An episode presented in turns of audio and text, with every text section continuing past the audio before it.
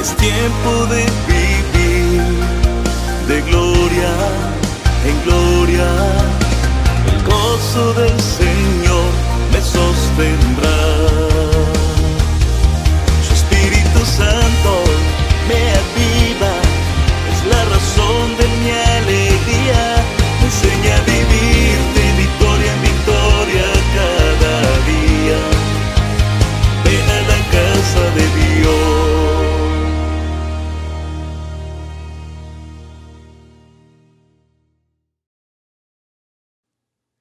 Las bodas del Cordero. Apocalipsis capítulo 19 versículos 6 y 7 dice, y oí la voz como de una gran multitud, como el estruendo de muchas aguas, como la voz de grandes truenos que decían, aleluya, porque el Señor nuestro Dios Todopoderoso reina. Gocémonos y alegrémonos y démosle gloria, porque han llegado las bodas del Cordero y su esposa se ha preparado. Amén. Apocalipsis capítulo 19 presenta tres eventos proféticos. El verso 7, las bodas del Cordero. El verso 9, la cena de bodas. Y el verso 17, la gran cena de Dios. Hoy nos enfocaremos en las bodas del Cordero. Las bodas del Cordero es el matrimonio espiritual entre el Señor Jesucristo y la iglesia. Nuestra carne no existirá para ese tiempo ya que será transformada. Tanto los muertos en Cristo como los que hayan quedado vivos sus cuerpos serán transformados en un cuerpo semejante al cuerpo de la gloria de Dios. Por tanto, el matrimonio será espiritual. Esta boda, el Señor le revela a Juan que será la boda más prominente, impactante y majestuosa de toda la historia de la humanidad. Los participantes de dicha boda serán el Señor Jesucristo, la iglesia y los ángeles. En la cultura judía existía el desposorio. Y este desposorio era el compromiso que hacían los novios, el compromiso matrimonial que hacía la pareja de novios que se amaban y querían convivir el resto de sus vidas. Hay un ejemplo en la escritura, José y María. La escritura dice, María estaba desposada con José y antes de que se juntasen se halló que había concebido del Espíritu Santo. Recordemos entonces que primero se es novia y luego se es esposa. La iglesia en el presente es la novia de Cristo y en el futuro será la esposa de Cristo. Por ahora está desposada y comprometida con Él. La escritura dice, porque os celo con celo de Dios, pues os he desposado con un solo esposo para presentaros como una virgen pura a Cristo. El proceso de la cultura hebrea consistía entonces en que los padres le buscaban la futura esposa a su hijo y luego él tenía que pagar una dote o un precio por esta dama o esta futura esposa que sería finalmente su compañera de vida. Si así fuera en esta época, muchos solteros tendrían que permanecer solteros aún porque algunos no tienen ni para comprarse la cama matrimonial y en ese entonces tenían que comprar a la esposa y pagar cierta alta cantidad por ella.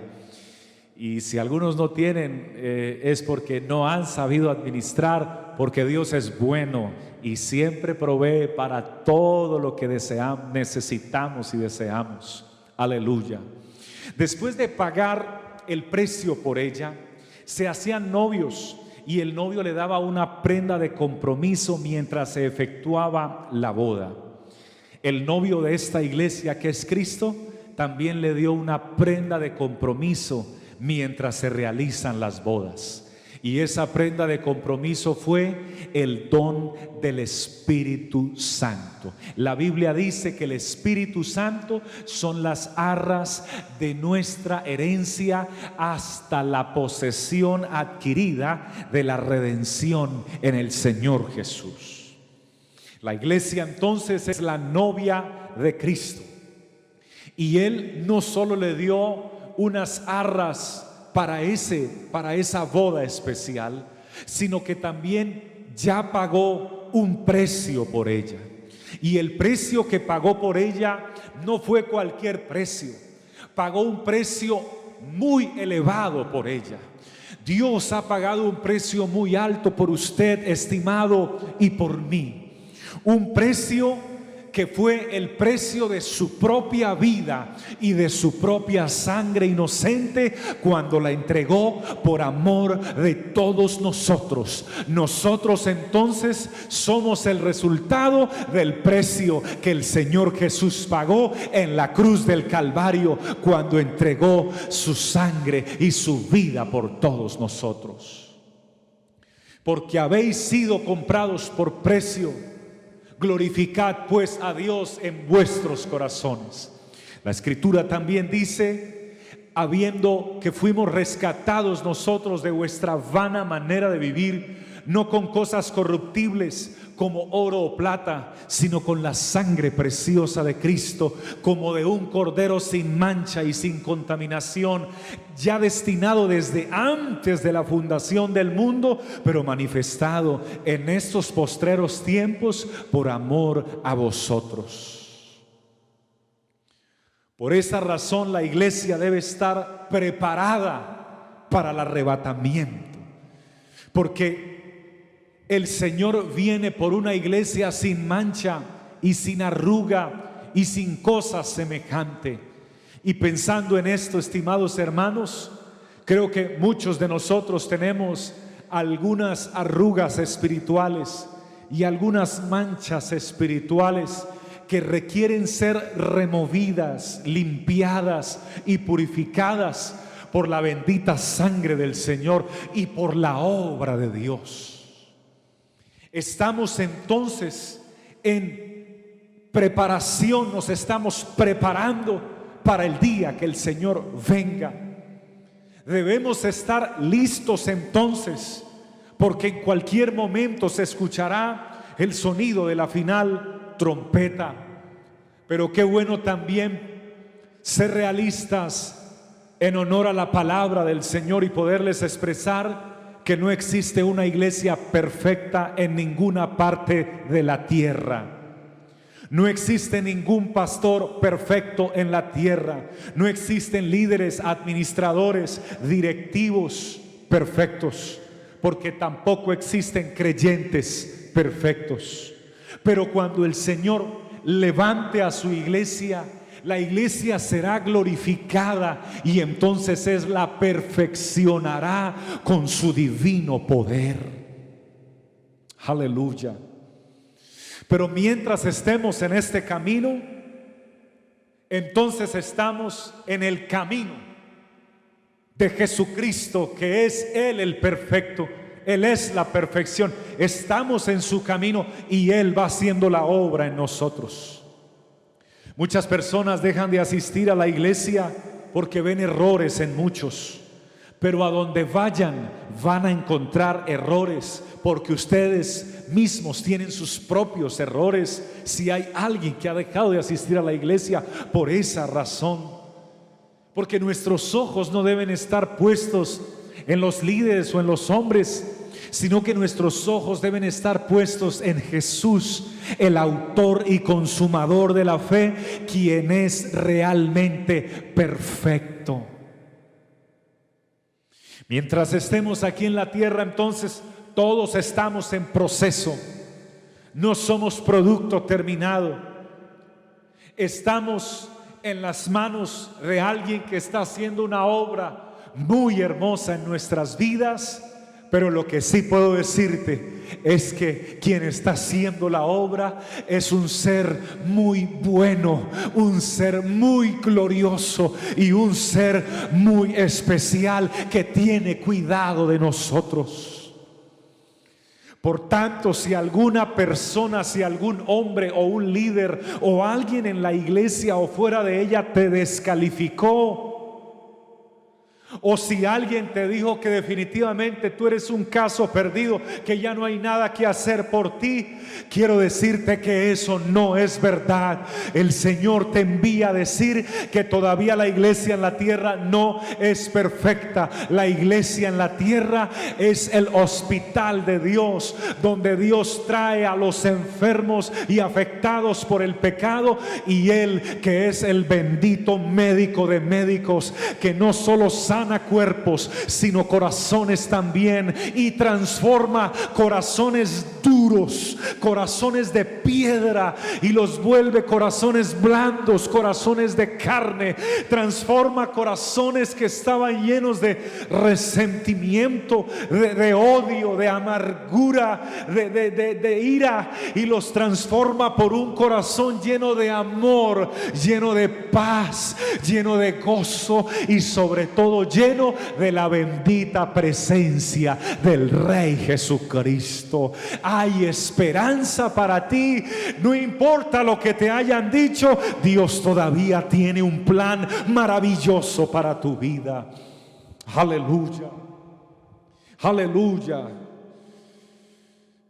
Este precioso Señor entonces le proveyó un vestido a esta novia o a esta futura esposa le provee un vestido y ese vestido es diseñado directamente por Él, porque todos los que hemos sido bautizados en Cristo, de Cristo estamos revestidos. Y a su esposa se le ha concedido que se vista de lino fino, limpio y resplandeciente representa las vestiduras de justicia, no de nuestras justicias, sino de la justicia de Cristo Jesús en nosotros. Representa la justificación del Cordero de Dios realizada por todos nosotros o para todos nosotros. Y esa santificación que Él va operando. Él nos ha vestido de su presencia y de su Espíritu Santo. Por tanto, ese, ese vestido de lino limpio, blanco y resplandeciente será puesto directamente por Él para su iglesia, para todos los redimidos. El Rey Jesucristo se sentará en su trono y entonces trasladándonos a ese momento especial de las bodas del Cordero, Él estará sentado en su trono y entonces entrará su esposa hoy novia, para ese día esposa, la iglesia de Jesucristo de toda tribu, de toda lengua, de toda nación, en un cuerpo espiritual glorificado para hacer un matrimonio, pero espiritual y celestial, nada carnal, sino glorioso. Y entrará entonces su amada y los ángeles harán calle de honor y recibirán aquella hermosa, aquella majestuosa, aquella paloma glorificada, acabada de hermosura y de santidad, llamada la iglesia para que sea recibida por Jesucristo, el bendito Cordero de Dios que quitó los pecados de los que creímos en Él y nos entregamos a Él. Y ese día especial, entonces se celebrarán las bodas. Aleluya. Oh, aleluya. Yo espero ese maravilloso día y hoy te estoy predicando esta palabra y esta palabra que es que hace parte de los eventos proféticos, te la estoy predicando porque Dios también quiere que tú hagas parte de esta hermosa iglesia y si ya lo eres, que te aferres con más corazón, fuerza y fidelidad a este buen Dios. Bendito sea su nombre. Estará coronada entonces de inmortalidad, de gloria, y se escuchará la expresión de ella que dirá, digno es el Cordero que fue inmolado en la cruz y con su sangre nos ha redimido de toda tribu, de toda lengua y de toda nación y daremos gloria y honra al que murió y resucitó por nosotros y para esa época nos trasladó al cielo. Aleluya. Oh, gloria a Dios. Oh, gloria a Dios. Por tanto, la iglesia es el trofeo de Cristo es la obra de arte de Dios, es la perla de gran precio, es la niña de sus ojos, es su novia y será su esposa a la cual amará y cuidará y protegerá y consolará y la bendecirá por los siglos de los siglos con su gloriosa presencia. Oh, qué gran esperanza la que tú y yo tenemos, querido y querida hermana, querido amigo que te conectas, qué gran esperanza. Por eso siento de parte de Dios en este momento concluir invitándolo en el nombre del Señor a no negociar con, con la vida eterna. No, no, no, no no transfiera la vida eterna, no la cambie, no la venda, no la permute, no juegue con ella, no no, no dé oportunidad para que ponga en riesgo su salvación, porque le repito que hubo alguien que pagó un precio muy alto para que tú recibieras la vida eterna. Por el contrario, atesórala abrázala, cuida la presencia de Dios, atesora la palabra de Dios. Ama al Señor de todo tu corazón, de toda tu mente, de toda tu alma y con todas tus fuerzas. Conságrate a Dios ahora más que nunca. Yo sé que probablemente lo has escuchado en los últimos días que estamos viviendo, los últimos tiempos, pero no has escuchado una falacia, es una realidad. Estamos viviendo los últimos tiempos. He aquí un poquito y el que ha de venir vendrá y no tardará y él anhela que tú estés preparado y que estés listo para ser arrebatado al cielo para que luego pases entonces a ser condecorado en, el, tribunal de Cristo y posteriormente pasemos a las bodas del Cordero de Dios para estar en la bendita presencia de Él por toda la eternidad. Alguien que tenga esa esperanza conmigo, que se goce en este momento, que levante una de sus manos, que celebre alabanza para Dios, que abra su boca y le diga al Señor en este momento, oh amado Dios, yo quiero estar en ese día especial de bodas. Yo quiero ser parte de la esposa. Yo soy de tu iglesia. Aleluya. Y quiero estar ahí, pero si hay alguien que aún no se ha arrepentido, hoy tienes la oportunidad, ahí donde te encuentras, en este preciso minuto, puedes inclinar tu rostro, doblegar tu corazón, pedir perdón y misericordia a un Dios que es bueno y que es lento para la ira y grande en misericordia. Hoy tú puedes venir a la presencia de Dios y arreglar cuentas con Dios. Querida iglesia, valora este tesoro. Este tesoro es Jesucristo. Esta salvación es Jesucristo. La vida eterna es Jesucristo. Valóralo. Ámalo, abrázalo y séle fiel. Porque el que ha de venir vendrá. Aleluya, yo siento en mi corazón orar por ti.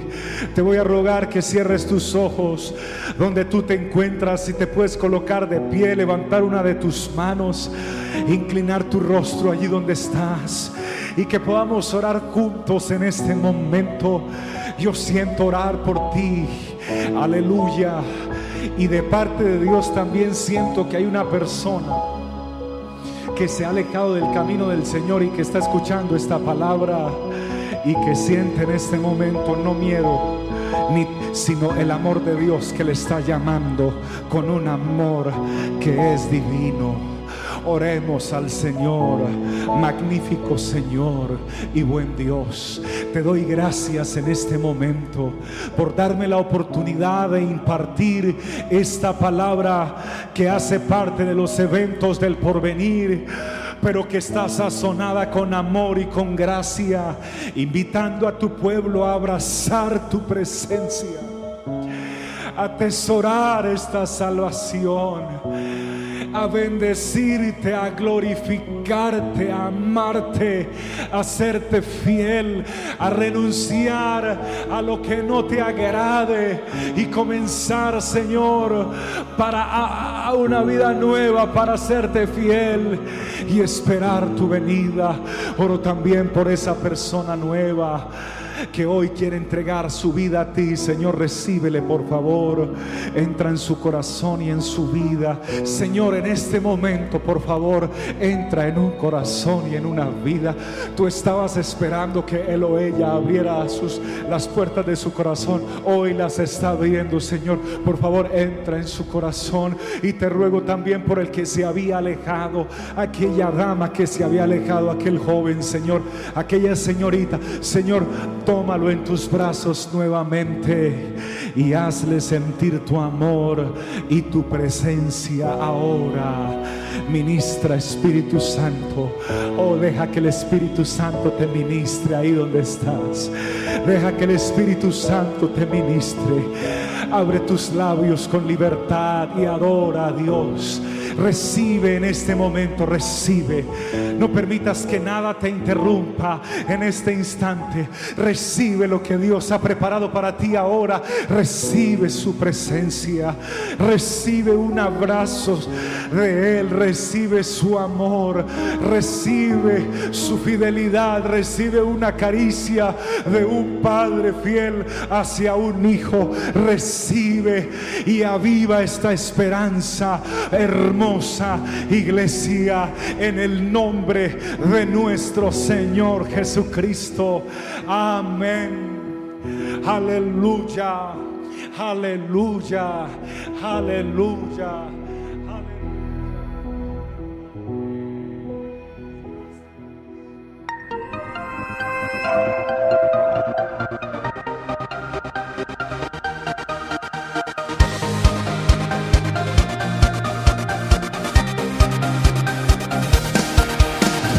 tiempo de vivir de gloria en gloria. El gozo del Señor me sostendrá. Su Espíritu Santo me ha